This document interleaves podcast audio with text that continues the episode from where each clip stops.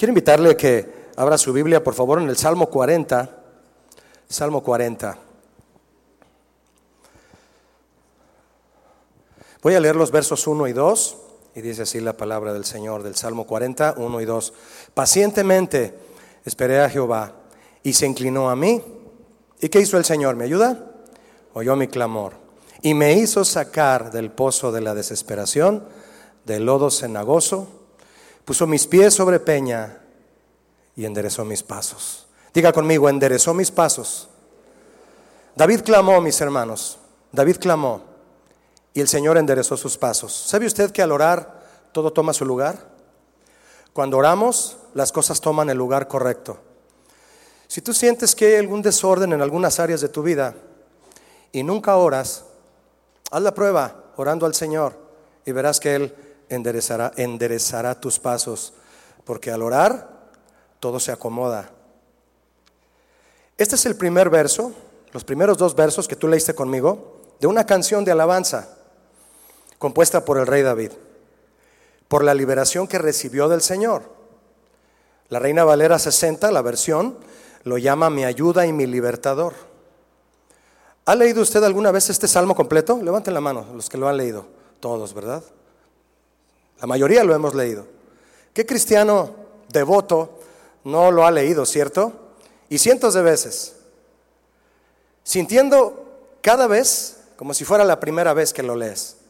Es una poesía hecha a clamor. ¿Cuántos están de acuerdo conmigo? Es un salmo hermoso, es un cántico hermoso. Le hago otra pregunta. Le pregunté si lo ha leído, ahora le pregunto, ¿lo ha cantado usted? ¿Cuántos lo han cantado? Con tu tono, en el baño, donde sea en la iglesia. ¿Cuántos lo han cantado? Aquí lo hemos cantado algunas veces.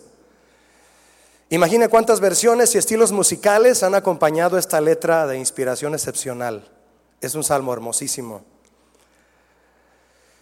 Le hago otra pregunta. ¿Ha usado usted este salmo como una guía para orar? Yo sí, lo he usado como una guía para orar. Es un salmo reconfortante al alma, para orar al Señor en todo tiempo. Cada verso es una verdad en la vida de todo aquel cristiano que encomienda sus causas al Señor y espera en Él para las respuestas. ¿Cuántos están orando por algo y la respuesta del Señor? Levanta tu mano con confianza. Todos estamos orando y esperando una respuesta del Señor. No te detengas, sigue orando pacientemente, amén. Si este salmo es un canto de alabanza, ¿por qué lo usamos como una guía para orar? ¿Por qué? Porque cuando se trata de clamar al Señor y orar, cuando se trata de clamar al Señor, alabar y orar, van de la mano. Sea que oremos o alabemos, clamamos al Señor de igual manera. Porque alabar y orar van de la mano. Dice la Biblia, bienaventurado el pueblo que sabe clamar al Señor. Este salmo, este canto, ubíquelo como un canto también, es la oración y el clamor de un adorador, el rey David. Un hombre de quien sabemos por su vida, sus experiencias y todos sus salmos, tenía una relación con el Señor muy cercana, muy estrecha, basada en una confianza y en una dependencia totales en el Señor. Y al orar y clamar de esta manera, con paciencia, con confianza y con alabanza, el Señor le revelaba sus grandes misterios y propósitos para el pueblo, porque era rey. Y un rey necesita revelación de Dios. El Señor le revelaba sus grandes misterios y propósitos para su pueblo, los cuales son también para la iglesia de hoy. Grandes cosas, mi hermano, sucede cuando oramos. Deberían de sucedernos a todos.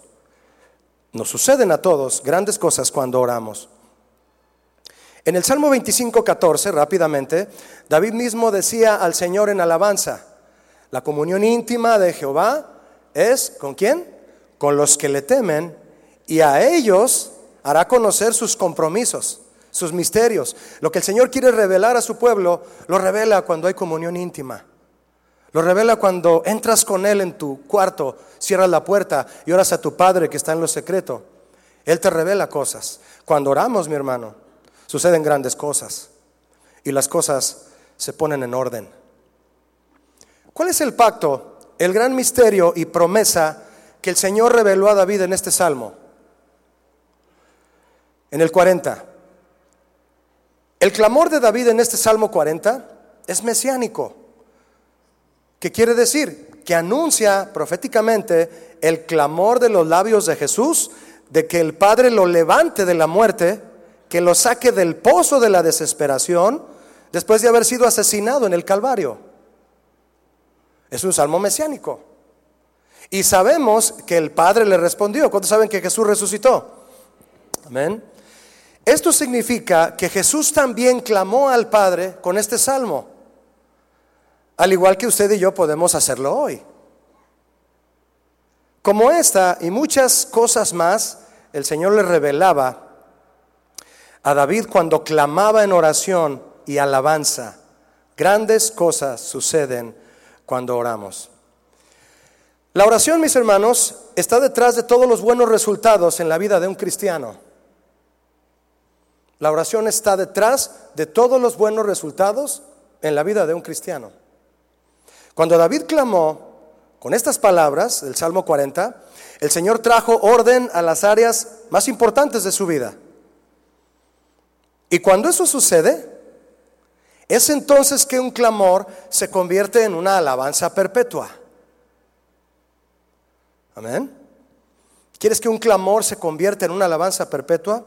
Es cuando el Señor se manifiesta después de que tú hayas clamado a Él. Pero necesitamos clamar a Él. Necesitamos buscarlo en oración. Cuando oramos, mi hermano, las cosas toman el lugar correcto.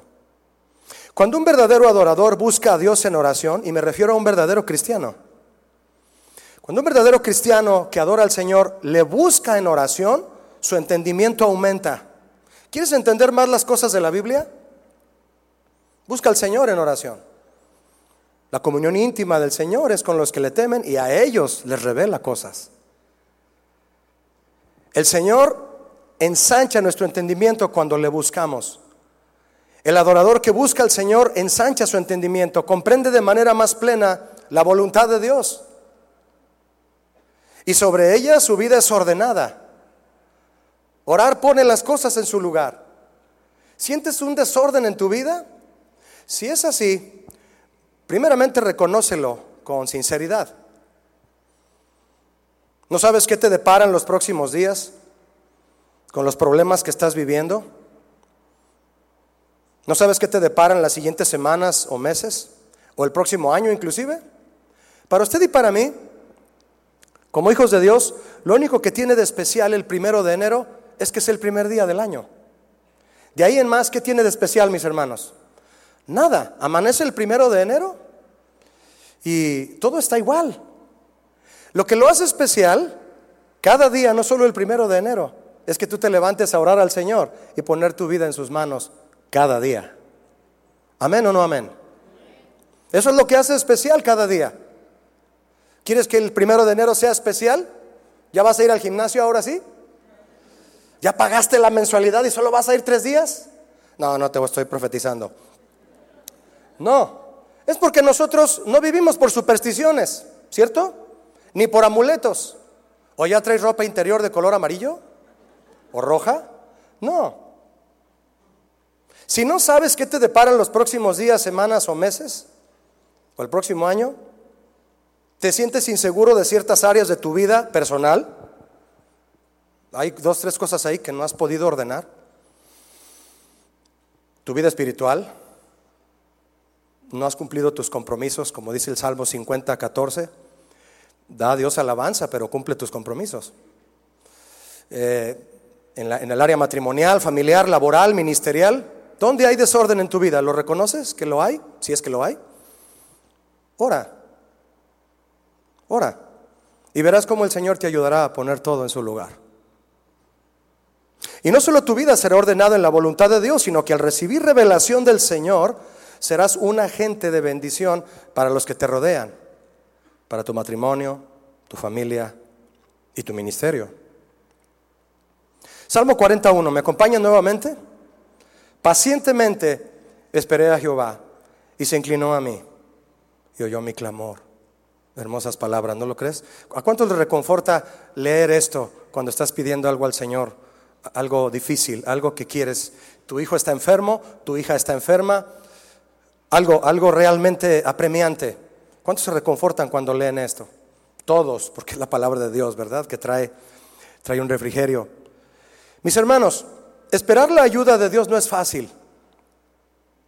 Pero algunas veces la respuesta y las bendiciones no pueden recibirse a menos que pasemos por la prueba de la espera. Y eso a todos nos llega, la prueba de la espera. Y en la mayoría de las ocasiones que pasamos por la prueba de la espera, yo le puedo asegurar que en todas, lo más valioso que el Señor quiere que obtengamos, la lección importante que Él quiere que aprendamos, está en el tiempo de espera más que en la respuesta. Dijo un deportista por ahí, ¿qué sientes de haber ganado el primer lugar? Y él dijo, la copa es solo una copa hueca. Lo que disfruté fue la carrera y haber competido con otros hombres que también querían ganarla. Lo que disfruté fue la carrera, la copa es solo una copa vacía. La lección está más en el tiempo de espera que en la respuesta. Muchos por impaciencia desisten y toman la demora de la respuesta como una negación de Dios a la petición. Pero lo cierto es que Él contesta la oración cuando es el mejor momento para cumplir sus propósitos en tu vida. No es cuando queramos, es cuando Él sabe que es el mejor momento, cuando Él responderá. ¿Cuántos van a seguir esperando al Señor con paciencia? Eso hay que ponerlo en orden en nuestra vida. Para que cuando oremos, mi hermano, realmente haya resultados. Recuerde que los buenos resultados en la vida de un cristiano son cuando ora y busca al Señor. El Señor no retarda su respuesta para hacernos renegar. Él no es como nosotros. Cuando Él retarda la respuesta es para que clamemos más, porque al hacerlo nos acercamos más a sus pies, a su trono de gracia. Y la intención que Él tiene con eso es personalizar más la relación hacerla más estrecha. No dejes de clamar, porque lo que el Señor está logrando con eso es personalizar más la relación, tu relación con Él, hacerla más estrecha. ¿Cuántos desean eso aquí? Hay que clamar a Dios. ¿Qué es clamar, Julio? En el hebreo significa gritar. Gritar. Vamos a ver más algo de eso. Él quiere entonces, mis hermanos, personalizar más contigo la relación, hacerla más estrecha. Y es ahí donde Él empieza a poner en orden las cosas. Porque si no empezamos por tener una relación constante y cercana con el Señor, todo lo demás será un desorden. Diga conmigo todo. Todo lo demás será un desorden si no comienzas por tener una relación cercana con Dios. Todo lo demás se saldrá de orden. Todo. Así como si la Tierra se desviara 10 grados y esté a estar más cerca del Sol, esa pequeña desviación nos destruye a todos.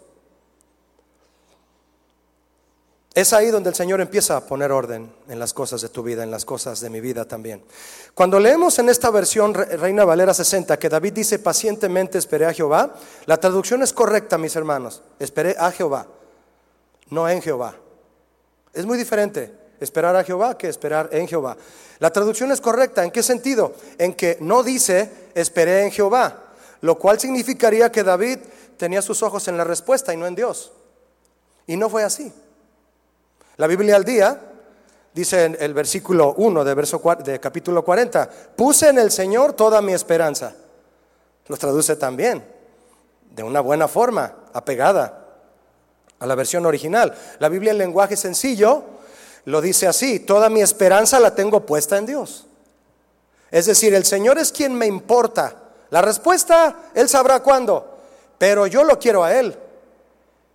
Él es mi respuesta. Este es el clamor de un creyente hambriento de la voluntad de Dios. Señor, tú eres mi respuesta, no la respuesta. ¿Sí me expliqué? ¿Sí entendieron la revelación? Este es el clamor de un creyente hambriento de la voluntad de Dios, que quiere una vida en orden, en el orden de Dios. ¿Cuántos quieren una vida en el orden de Dios?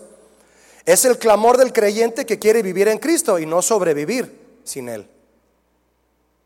Hay cristianos, creyentes, mejor dicho, no es lo mismo creyente que cristiano. Hay creyentes que sobreviven sin Cristo. Hay cristianos que viven en Cristo. ¿De cuáles es usted? La versión Dios habla hoy dice, puse mi esperanza en el Señor y Él se inclinó para escuchar mis gritos. Así dice la versión, hermosa versión. Se inclinó para escuchar mis gritos. Eso significa en hebreo clamor. No solo era una oración, eran gritos, mi hermano, de David. ¿Qué le estaría pasando? Lo mismo que a ti tal vez, y nadie más lo sabe sino solo tú y tu esposa o tu familia. Y has gritado en la presencia de Dios. ¿Eso es válido? Por supuesto. ¿Se vale gritar en la presencia de Dios? Sí, vamos a hablar de eso un poquito, mira. En una situación de sufrimiento considerable, aquellas en las que dan ganas de gritar, tenemos dos opciones. Gritar a la nada, de coraje y desesperación, ignorando la ayuda de Dios y arreglárnoslas como podamos. Podemos gritar con esa intención. O clamar al Señor a gritos, se vale, ¿sí? Mientras sean gritos humildes. Para expresarle nuestro dolor y necesidad y nuestro agradecimiento. Sabiendo que Él es el único omnipotente para ayudarnos y seguros de desear su presencia más que cualquier otra cosa. ¿Cuántos dicen amén a esto? ¿Y qué pasará? ¿Te desahogas y ya? Cuando gritas delante del Señor, ¿qué pasará? ¿Te desahogas y ya? No, dice el rey David, y se inclinó y oyó mis gritos. ¿Le has gritado al Señor? Yo sí. Hay momentos en los que dan ganas, ¿no? Solo que hay que cuidar la fuente de los gritos. ¿Verdad que sí? Tú puedes decirme, yo le he gritado a Dios, Julio, y no me responde. Bueno, examina la fuente de esos gritos. Es posible que dejaste de clamar y comenzaste a reclamar.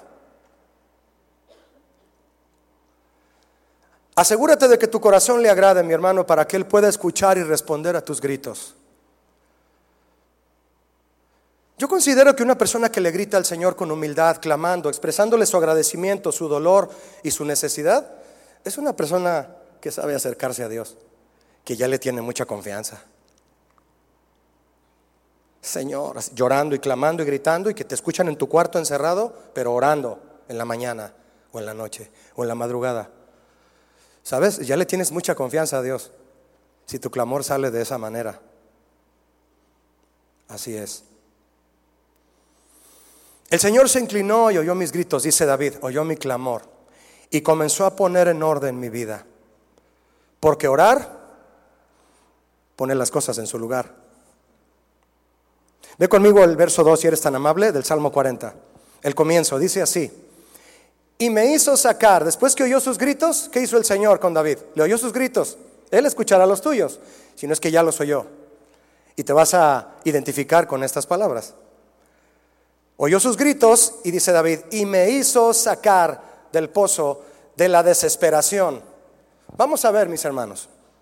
Ciertamente el rey David fue sacado de una situación muy difícil seguramente de un problema que lo llevó a estar, escúcheme, entre la vida y la muerte. Por lo que la crónica histórica habla de este salmo, probablemente de una situación entre la vida y la... Era un hombre muy amenazado, por supuesto, era un rey justo, era un rey que quiso hacer siempre la voluntad de Dios. El enemigo intentaba destruirlo siempre, siempre. Estaba en un problema que lo llevó a estar entre la vida y la muerte. ¿Tú has estado en un problema así? Y el Señor le respondió y lo libró. Lo sacó del peligro de muerte y le permitió vivir. Pero estas palabras, mi hermano, van mucho más allá para nosotros hoy, para ti, para mí. Es un clamor que va más allá de lo que tú y yo podemos ver a simple lectura. Y en su significado profundo nos revelan estas palabras algo trascendental a lo que debemos toda nuestra atención, ya que el inicio del orden de Dios para todo ser humano está aquí que el Señor te saque del pozo de la desesperación. Es el primer punto en la lista del Señor, en el orden de Dios para todo ser humano. ¿Qué significa este clamor? Me sacó del pozo de la desesperación. Proféticamente para ti y para mí, La palabra sacar significa ascender. Me sacó hacia arriba, me hizo ascender. Como cuando escarbas la tierra y sacas algo, lo levantas. Sacar es ascender, es subir. Estás allá abajo.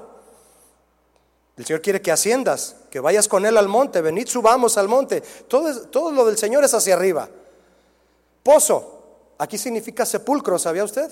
No era una trampa para animales en la que David se cayó y le gritaba, Señor, sácame. No, era una tumba.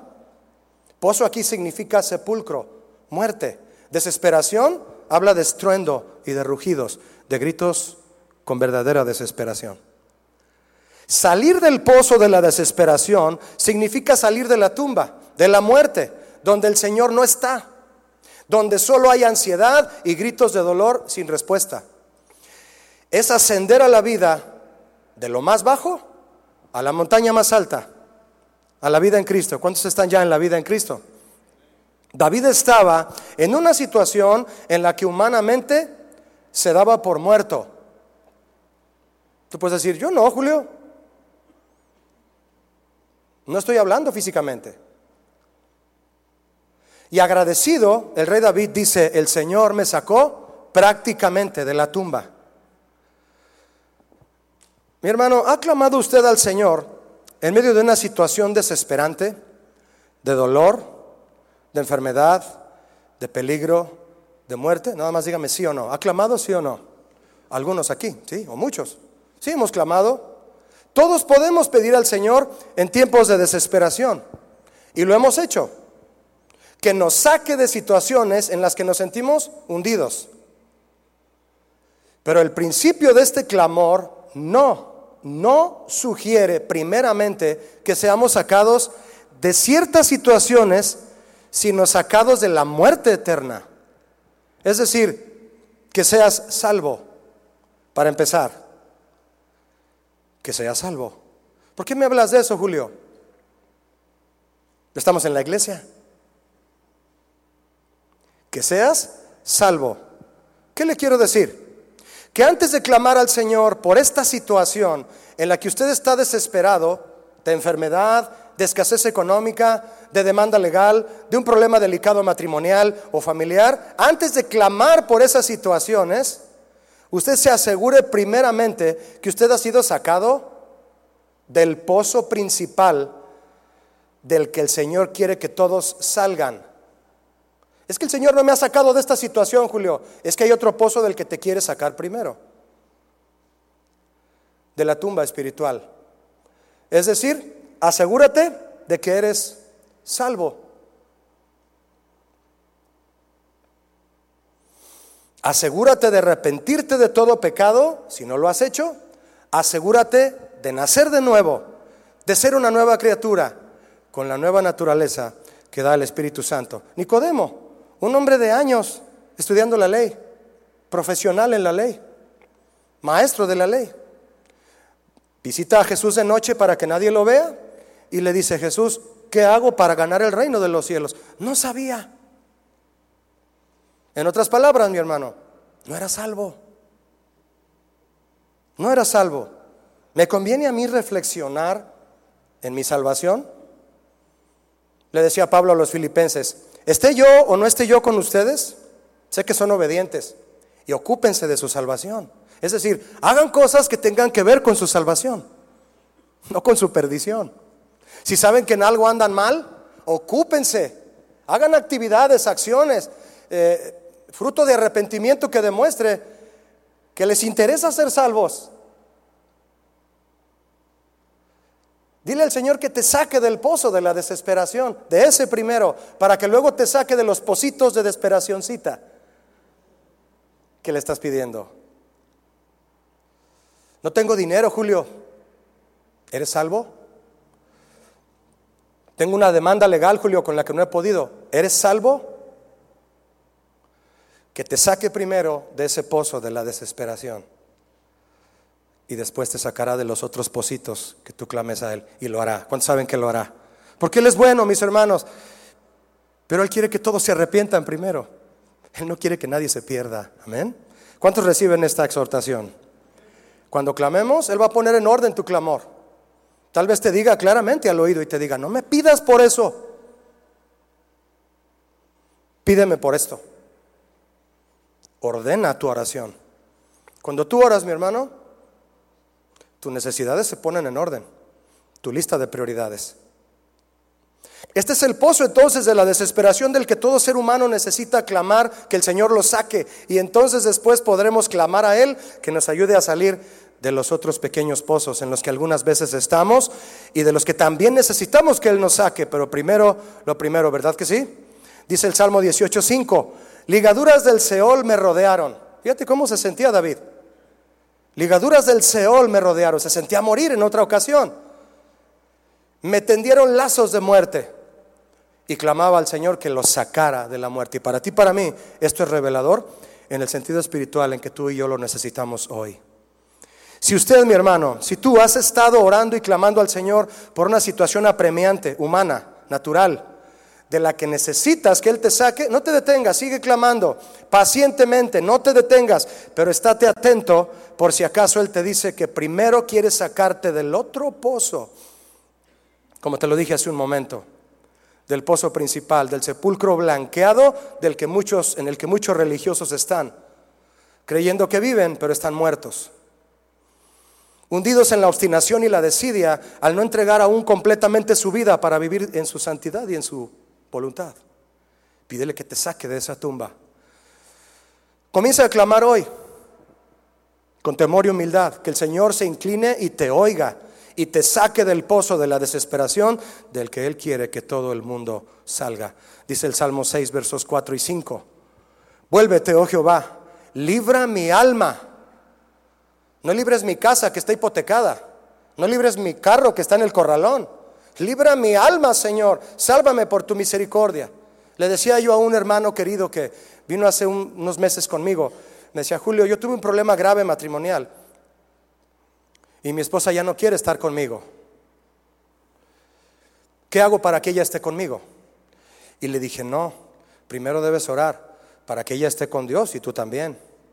Y si el Señor tiene a bien en su misericordia y ella, y ella en su relación con Dios desea y Dios le habla volver contigo, eso es después. Primero asegúrate de estar con Dios tú y que ella también. Él esperaba que le dijera, vamos a orar para que ella vuelva contigo. ¿Se vale orar por eso? Claro que sí, pero primero lo primero, ¿no? Quería que volviera su esposa, pero él no quería volver con Dios. Cuando oramos, mi hermano, las cosas toman su lugar correcto. Vuélvete, oh Jehová, libra mi alma, sálvame por tu misericordia, dice el verso 5 de Salmo 6, porque en la muerte no hay memoria de ti. En el Seol, ¿quién te alabará? No hay respuesta de un corazón que cree cuando su alma está cautiva. No hay alabanza. ¿Hay alabanza en tu vida? No. Es que tu alma está cautiva. No hay otra razón. Clama al Señor y Él te hará ascender de la tumba a la vida en Cristo primero. ¿Cuántos quieren eso primero? Ah, sí, asegúrate, mi hermano. Orar pone nuestra alma en su lugar. Ve conmigo a la parte del verso 2, a la parte 2 del verso 2 del Salmo 40, por favor. Dice, el Señor me sacó del lodo cenagoso. ¿Ya lo leíste? Me sacó del lodo cenagoso. Cuando oramos, el Señor quita nuestros ojos de ver dónde están parados los demás. Ah, eso es típico, ¿verdad? El Señor quita nuestros ojos de ver dónde están parados los demás, de estar juzgando si los demás están firmes o no. El que, estar, el, que crea estar firme, dijo Jesús, mire que no caiga, así mismo. Y el Señor nos lleva a descubrir dónde estamos parados nosotros, tú, yo, a cada quien, con el propósito de sacarnos de ahí y poner nuestros pies en el lugar correcto. David clamó y el Señor lo sacó del lodo cenagoso. Lodo, me gusta investigar, ¿a usted no? Cada palabra. Lodo, aquí es barro, que simboliza calamidad según el original. Allá abajo, en lo más hondo de la tumba, David sintió también no solo soledad, no solo desesperación, no solo gritó de angustia, también volteó hacia sus pies y sintió lodo bajo sus pies. Porque el lodo se siente en los pies, ¿verdad? Si todavía estás de pie. Se siente en los pies, se, se siente eh, eh, se siente burda la, la superficie, no se siente firme. Sintió lodo bajo sus pies, barro, que representa calamidad, que representa inestabilidad, deterioro, estancamiento, hundimiento. No hay avance, sigues igual o cada vez peor y más lejos del Señor. Cada vez más hacia abajo, cada vez más muerte, porque esa es la paga del pecado. El pecado atrofia la mente, como el lodo atrofia los pies, como atrofia las llantas de un automóvil y lo atasca. El pecado atrofia la mente, le impide ser renovada, no la deja asimilar ni entender los principios bíblicos para vivir la vida en Cristo, plena y libre en el Espíritu Santo. A todo aquel que insiste en vivir en el pecado, este, el pecado, forma un lodo bajo los pies, un barro pegajoso de amargura, de confusión, de obstinación por los deseos de los ojos y la carne, un lodo que impide avanzar y alcanzar la gracia de Dios, como lo advierte Hebreos 12:15. No alcanzas la gracia de Dios porque tus pies están llenos de lodo. No puedes avanzar ahí donde estás, donde te encuentras probablemente ahora. Un lodo, dice David en el Salmo, un lodo cenagoso. ¿Puedes decir conmigo cenagoso? ¿Sabe usted qué es cenagoso? Entonces decir, pues un lodo donde te atascas mucho, Julio. La palabra cenagoso. Solo le diré dos palabras de lo que significa cenagoso, ¿de acuerdo? Significa heces, con H. Significa estiércol. Eso significa cenagoso. Lodo cenagoso. Lodo de estiércol. Lo más repugnante que podrían pisar tus pies. Eso es lo que produce el pecado.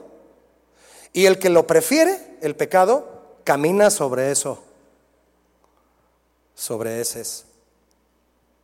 Qué feo se oye, ¿no?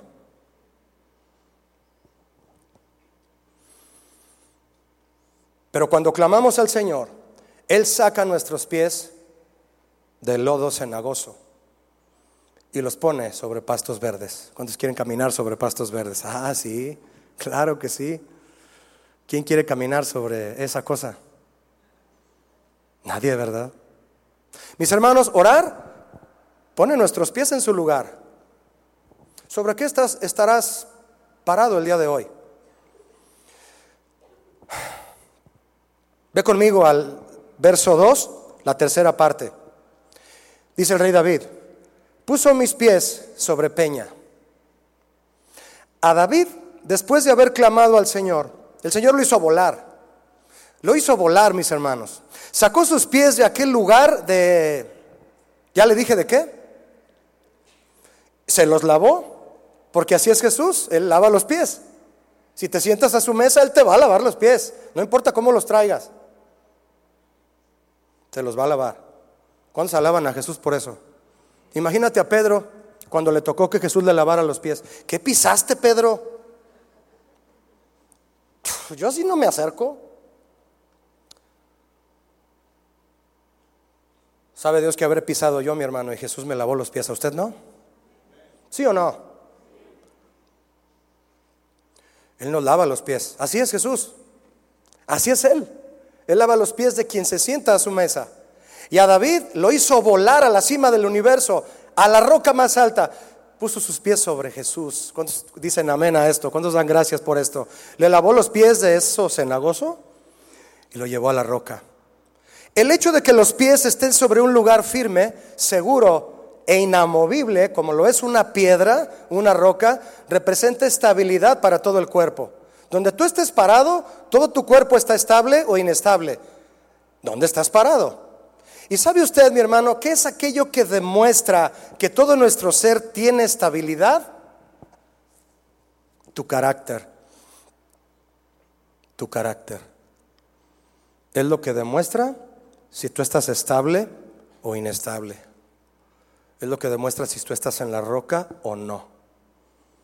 Tu carácter. Ese es el foco que anuncia, ¿estoy parado en la roca o no?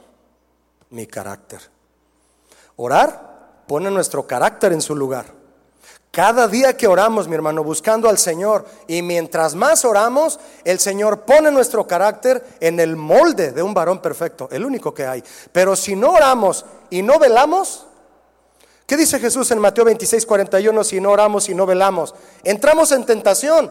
¿Cuál tentación? En la tentación de proceder, de actuar, de pensar, de hablar y de reaccionar bajo los influjos de nuestro carácter carente de sabiduría. ¿Ha actuado usted bajo los influjos de su carácter carente de sabiduría? No me deje abajo, levante la mano. Amén. No os hagáis, dice el Señor. Hemos actuado o no bajo los influjos de nuestro carácter. Muchas veces. Eso demuestra que no estamos muy estables. ¿Dónde están nuestros pies? ¿Dónde están?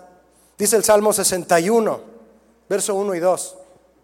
Salmo 61, verso 1 y 2 dice, oye, oh Dios, mi clamor, oye, oh Dios, mis gritos, mi oración atiende. ¿Cuántos quieren que el Señor atienda a su oración?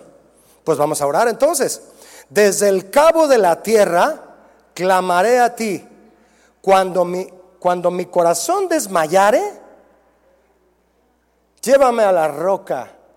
¿Qué es que me ayuda en voz alta? ¿Qué significa eso? que es más alta que yo. ¿Qué significa que David decía, hay una roca más alta que yo? Eso es, mucho, mis hermanos. Mire, David aún siendo el rey supremo de Israel, reconocía sus limitaciones y todo lo que hacía falta en su carácter para reinar con justicia, para gobernar, bien al pueblo, para tratar bien a sus súbditos y para servir a Dios en todos los lineamientos de su ley. Él quería que su reinado fuera firme como una roca. Y él mismo quería ser una roca como rey. Pero reconocía que hay una roca más alta que él. Y por eso clamaba a Dios. Hay quienes no reconocen que el carácter de Cristo supera el carácter humano por un millón a uno. ¿Cierto o no?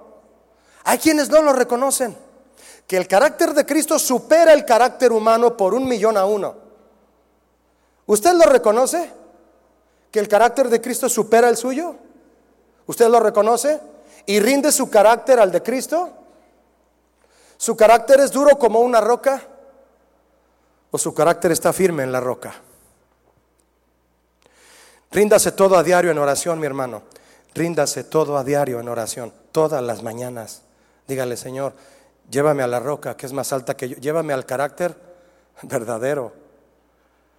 No busque reputación, busque carácter. A Cristo le importó un comino su reputación en la cruz, ¿sí o no? ¿Sí o no? Desnudo, escupido, horadado, inmolado, maltratado, blasfemado. ¿Qué reputación iba a haber ahí de él?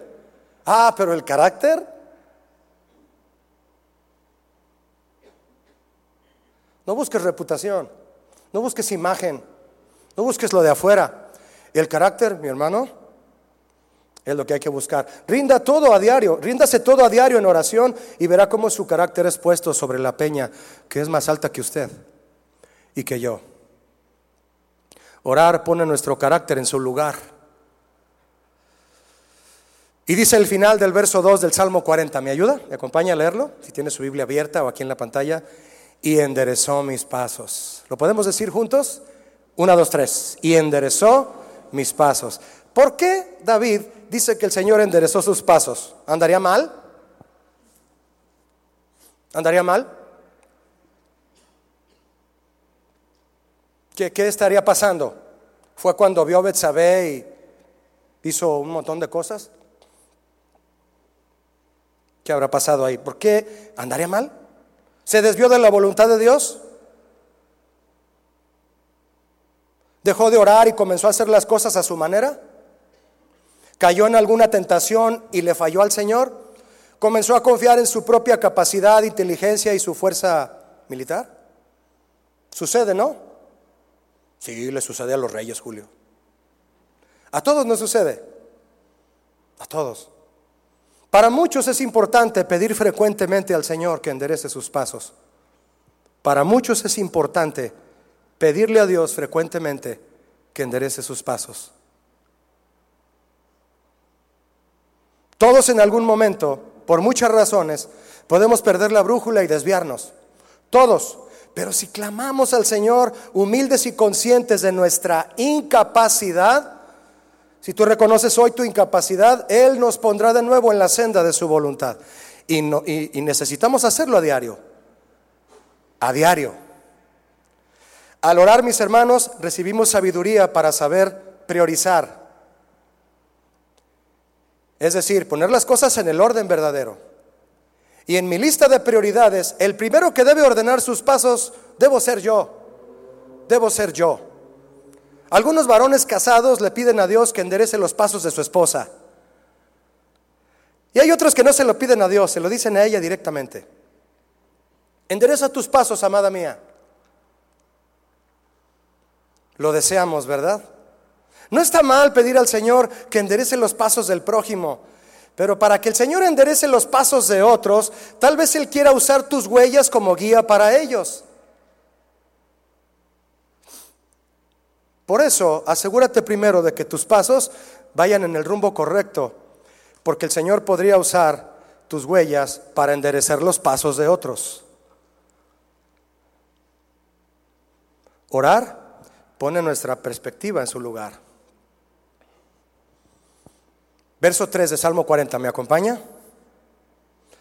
Puso luego en mi boca un cántico nuevo, alabanza a nuestro Dios. Qué interesante, mire.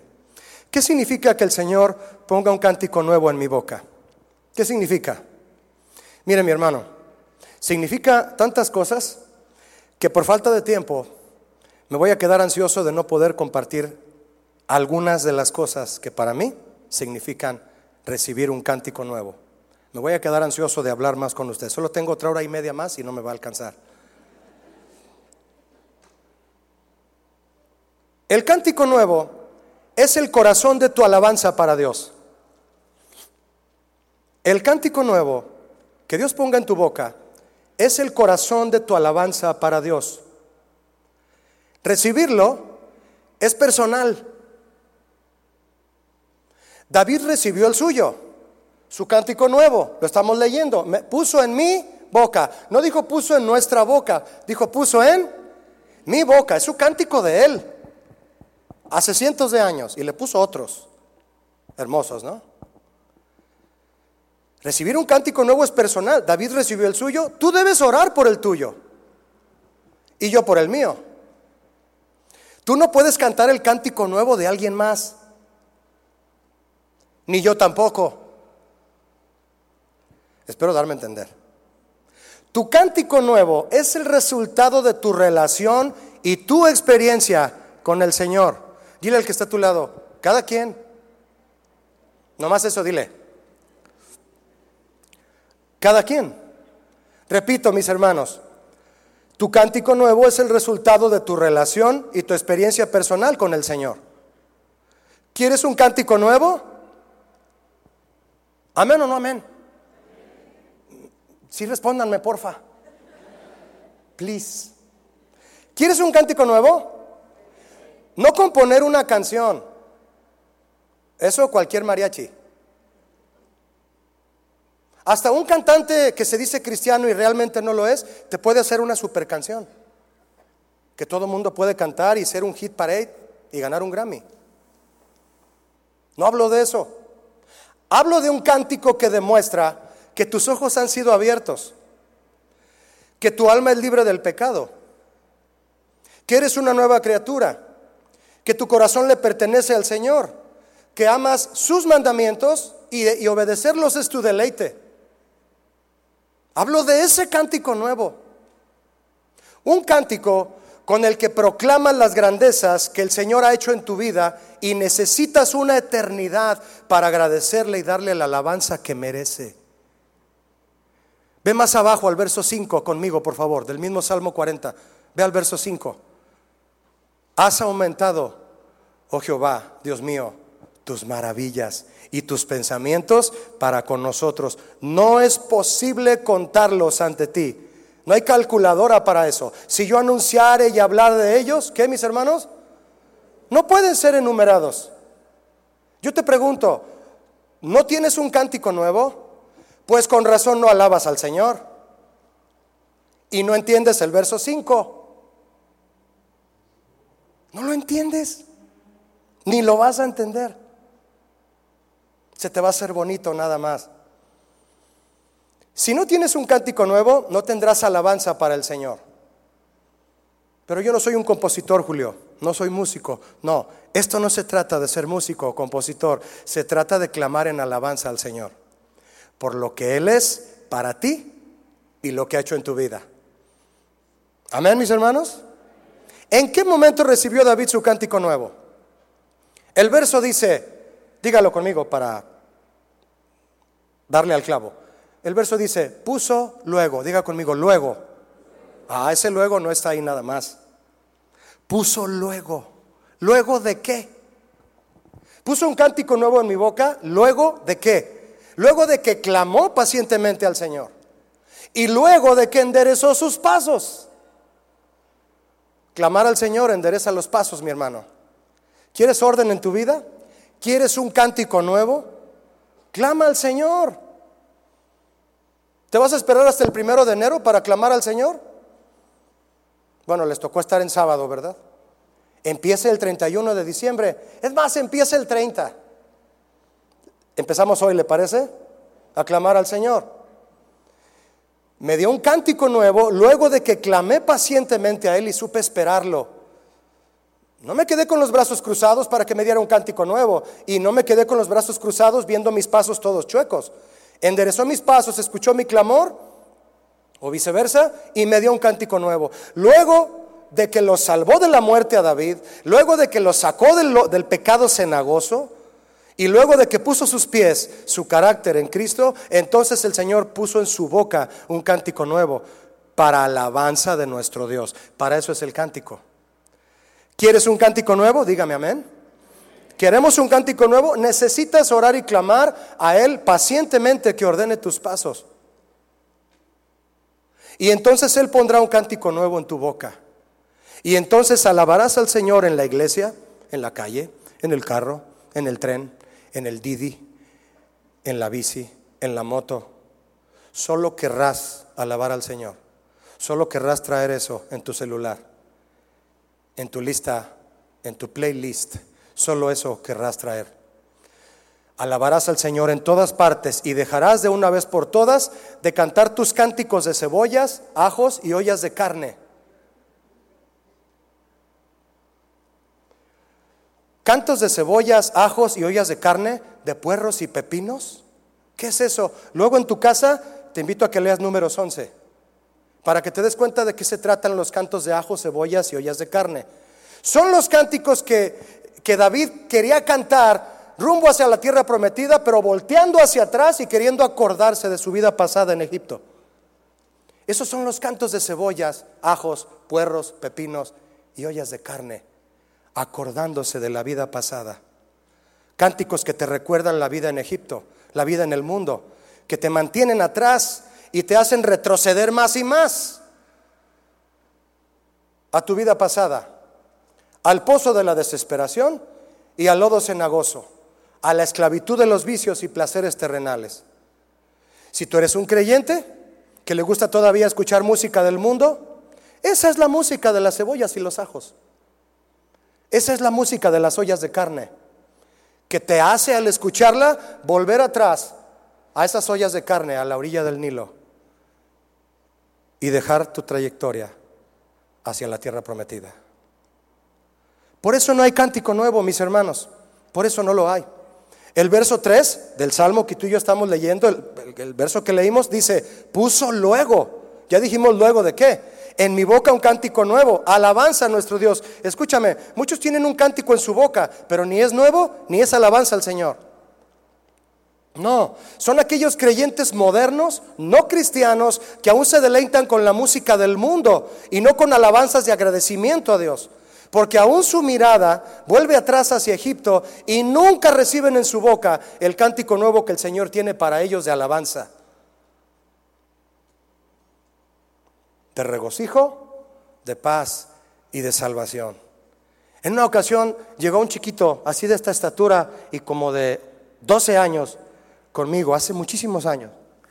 Y me dijo, pastor, yo tengo un cerro así de discos de rap y reggaetón del mundo. Acabábamos de tener una plática de la música.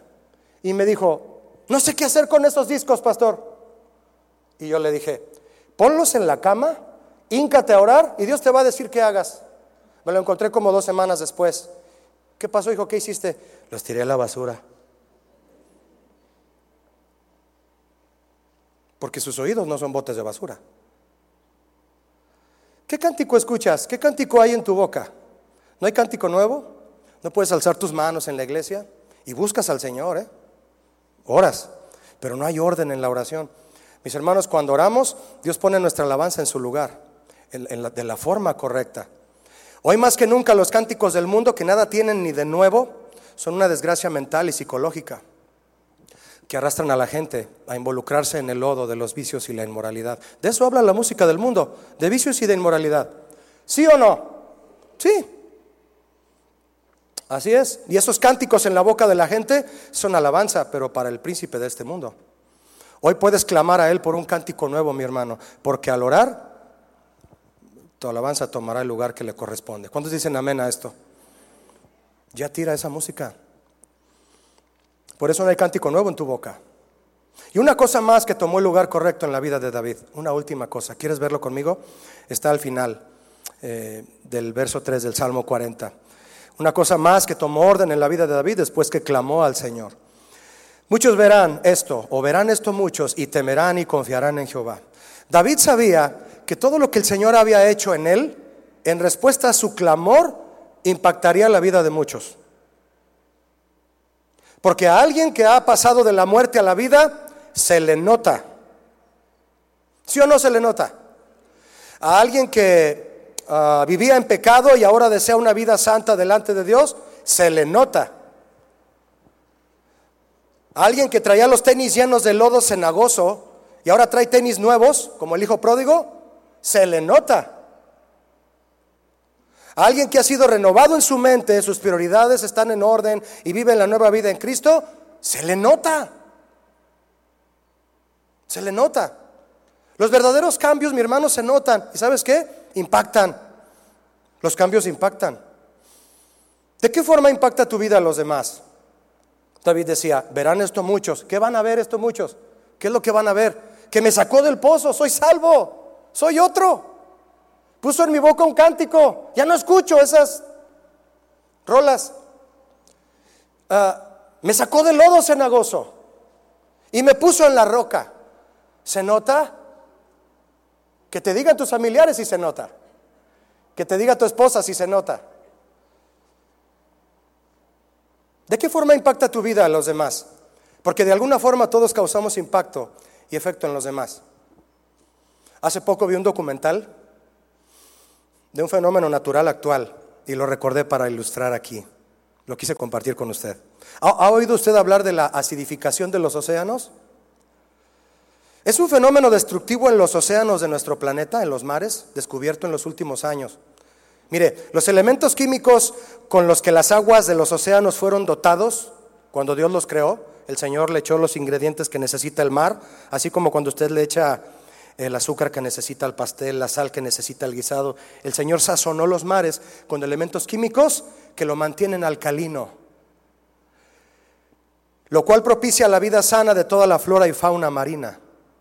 Pero en las últimas décadas, los humanos hemos contaminado los mares con elementos químicos por la basura y demás, las industrias, que están haciendo a los océanos cada vez más ácidos, lo cual ha propiciado que miles de especies de plantas y animales se estén extinguiendo. Acidificación de los océanos. Los ingredientes de Dios ya no están, solo los que el hombre echa. Y se están muriendo los peces y las plantas. El arrecife de Australia se está poniendo todo blanco. Terrible, ¿no, mis hermanos? Mire, los cambios impactan. Los cambios impactan. Y los cambios en tu vida, ¿qué impacto causan? ¿Qué efecto causan en tu medio ambiente? En tu casa, en tu matrimonio. ¿Qué efecto causan? ¿Alcalino o ácido? ¿Altruista o egoísta? ¿Propicias las condiciones adecuadas para que haya vida? ¿O se está extinguiendo la amabilidad? La acidificación de tu carácter está extinguiendo la amabilidad, el respeto, el servicio, el agradecimiento, la alabanza y la oración. Después de haber clamado, el Señor dirigió los ojos de David de mirar a sí mismo, su necesidad y sus problemas personales hacia la necesidad de los demás, mis hermanos. Porque cuando oramos bien, no para gastarlo en nuestros propios deleites, cuando oramos bien, el egoísmo desaparece. Y, el sentir de Cristo, su compasión y amor por los demás, nos invaden. Haz la prueba si no lo has hecho nunca. No importa que ores por una necesidad tuya. Se vale, el Señor quiere escucharte. Pero yo te aseguro que cuando estés orando por una necesidad tuya, el Señor te va a decir, oye, oye, espérame tantito. ¿Ya viste que la hermana que se sienta atrás de ti allá eh, no tiene dinero? Y a ti te acaban de dar tu aguinaldo. Y Dios te va a decir, dale una ofrenda. Y tu Señor, pero te estoy pidiendo por mi problema. Sí, ya te oí. Ya te oí. Pero ve con ella. Cuando oramos, mi hermano, Dios pone nuestra perspectiva en su lugar. Dios pone nuestros intereses personales en su lugar. ¿Cuántos dicen amén a esto? A David de repente le comenzó a importar más la gente. Después de haber clamado, el Señor dirigió sus ojos hacia la necesidad de los demás. Y somos movidos cuando, cuando Cristo nos invade con su amor y su compasión, mis hermanos, lo cual es inevitable. Somos movidos por la necesidad primordial que otros, de que otros conozcan al Señor. El impacto de la vida de David hacia los demás fue para salvación. Él dijo, verán esto muchos y temerán y confiarán en quién, en mí. Verán que soy un mejor rey, no, y confiarán en Jehová, no en mí. ¿En mí para qué? ¿Para qué quieres que confíen en ti, varón de tu casa? Lleva a tu familia a confiar en Dios. Tres verbos en esta frase que determinan quién queremos que sea el centro de atención. Ver, temer y confiar. Verán esto muchos y temerán y confiarán. Ver, temer y confiar. Tres verbos que determinan quién queremos que sea el centro de atención en nuestra vida. ¿A quién quieres que los demás vean? ¿A quién quieres que los demás teman? ¿Y en quién quieres que los demás confíen? ¿En ti? Pareciera que a veces es así. Porque queremos que resalte nuestra opinión, nuestros planes para hacer las cosas. David no quería ser el centro de atención como muchos megalómanos de hoy. Él quería que él y su reino fueran un puente para que todos llegaran al conocimiento de Dios. No me vean a mí, decía David. No me teman a mí, ni confíen en mí, sino en el Señor. Y que todo lo que el Señor ha hecho en mí y por mí, lo haga también en la vida de muchos otros. Eso quiero, que mi vida sea una prueba de la misericordia del Señor y sirva para que muchos otros le reciban. Amén, mis hermanos. Salmo 40, versos 9 y 10. ¿Me acompaña? He anunciado justicia en grande congregación. He aquí, no refrené mis labios, Señor. Jehová, tú lo sabes. No encubrí tu justicia dentro de mi corazón. He publicado tu fidelidad y tu salvación. No oculté tu misericordia y tu verdad en grande asamblea. No me callo las cosas que haces por mí, Señor. Las declaro para que otros te vean, te teman y confíen en ti. ¿Qué es aquello que el Señor ha hecho en ti, mi hermano? Para que otros vean, teman y confíen en el Señor, no en ti. No, no en ti, en el Señor. Cuando ores, el Señor te dirá a quién hablarle, a quién ayudar y a quién bendecir. ¿Cuántos están dispuestos a eso? Él te va a decir a quién aunque tu respuesta no haya llegado, la tuya. La tuya. Señor, pero te estoy pidiendo el dinero para completar la renta. Dale eso que tienes a ese hermano. Deposítalo allá. Señor, ¿no entendiste que, que estoy completando? Sí, ya te oí. Dale eso que tienes a aquella persona. Cuando oramos el Señor pone en orden las cosas, mi hermano. Nos volvemos altruistas. Dejamos de ser egoístas. Orar pone nuestros intereses personales en su lugar. Yo quiero invitarle a que oremos en base a este salmo de David. ¿Cuántos quieren orar esta noche? Si algo pudiera gustarte como un propósito para comenzar un año nuevo, está bien. Pero yo te invito a que sea una relación más personal con el Señor. ¿Cuántos desean esto así? ¿Quieres ponerte de pie conmigo, por favor? Te invito a que oremos. ¿Cuántos pueden cerrar sus ojos y orar conmigo? No esperes a que venga el año nuevo para ponerte un nuevo propósito. Orar y clamar al Señor. Señor, el próximo año voy a orar y clamar a ti. Él te está esperando hoy. Él te está esperando desde antier, desde la semana pasada. Te está esperando desde el día que te convertiste. Te está esperando que vayas a Él. ¿A gritarle?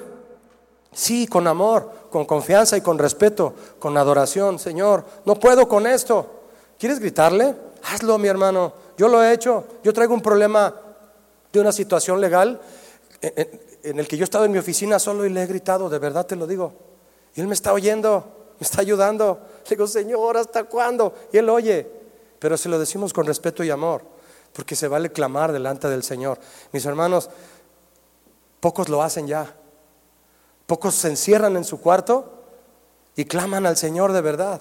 Y déjame recordarte que es bienaventurado todo aquel que sabe aclamar al Señor. Cierra tus ojos, por favor, y haz una oración personal. ¿Nunca lo has hecho? ¿Es primera vez que vienes? Hazla conmigo. Dile, Señor, esta noche yo quiero orar y clamar a ti. ¿Hay desorden en tu vida, mi hermano? Hoy necesitas eh, que Él enderece tus pasos, que te saque de alguna desesperación, perdóname, o lodo cenagoso.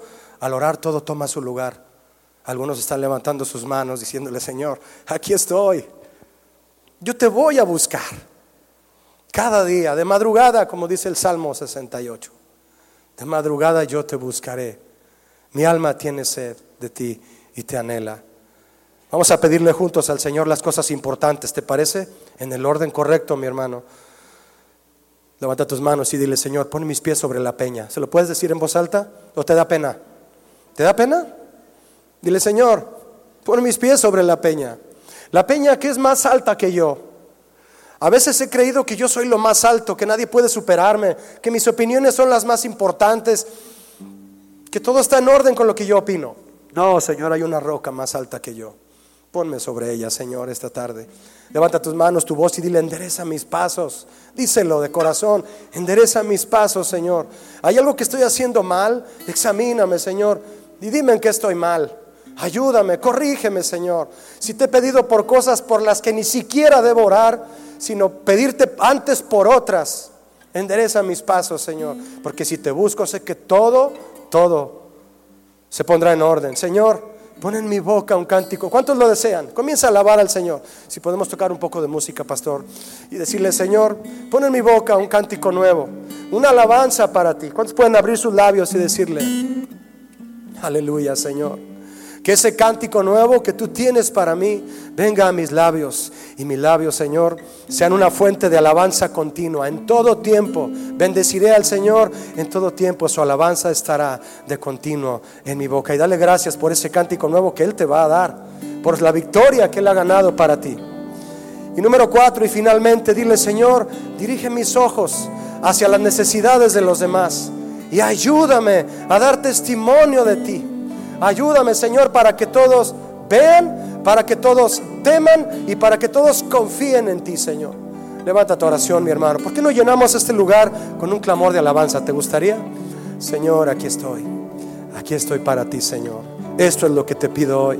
Sé que al buscarte, Señor, tú enderezas mis, mis peticiones, mis pasos, mis planes, mis proyectos, mis prioridades. Todo se viene abajo y me das tu voluntad, me das tus proyectos y tus planes. Y mi vida, Señor, se llena de alegría, se llena de un cántico nuevo. Mi vida se llena de orden, del orden de tu voluntad. Pon mis pies en la roca, endereza mis pasos. Pon en mi boca un cántico nuevo, una alabanza para ti. Y dirige, Señor, mis ojos hacia las necesidades de los demás lo pido en el nombre de Cristo. Sigue orando, mi hermano. Levanta tu voz a Él y digámosle juntos así. Gracias, Jesús. Gracias, Señor. Gracias, Señor.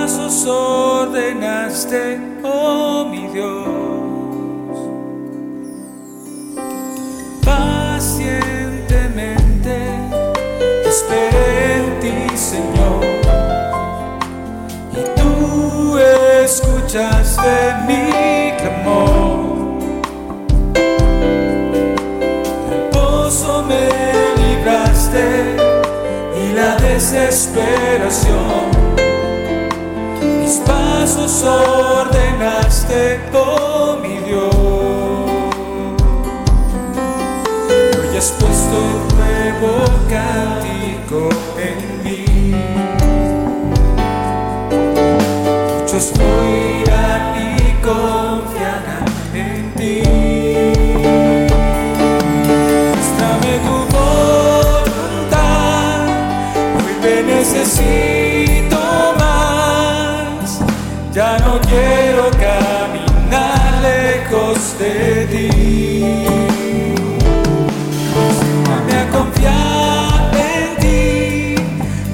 quiero esperar en ti y ser guiado por tu Espíritu, Señor. Y una vez más, muéstrame, muéstrame tu voluntad, hoy te necesito más, ya no quiero caminar lejos de ti.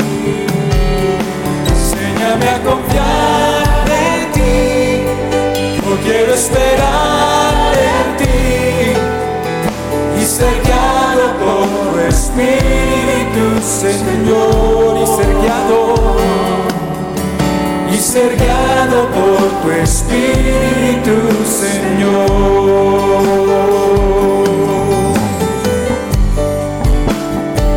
Oh, sí, Señor.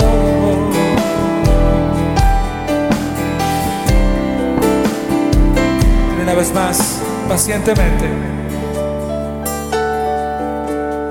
Pacientemente esperé en ti, Señor. Y tú escuchaste mi clamor. El pozo me libraste y la desesperación. Pasos ordenaste, oh mi Dios, y hoy hay puesto, y hoy has puesto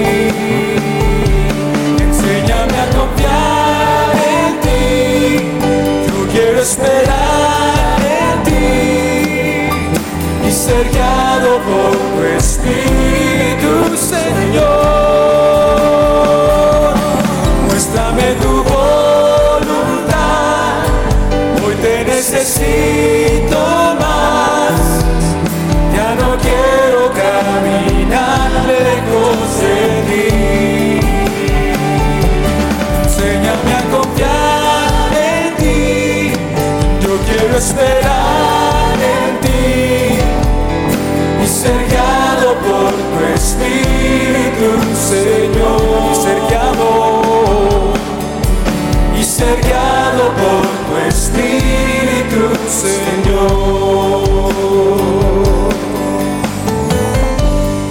Sí, Señor, guíanos para depender de ti cada día. A ti clamamos en la aflicción, en el dolor, sabiendo que tú nos escuchas, que tú nos sacas del lodo cenagoso. Pones en nosotros un cántico nuevo. Alabanza para ti, Señor. Puedes darle un fuerte aplauso a nuestro Dios de alabanza. Gracias Señor. Gracias Señor.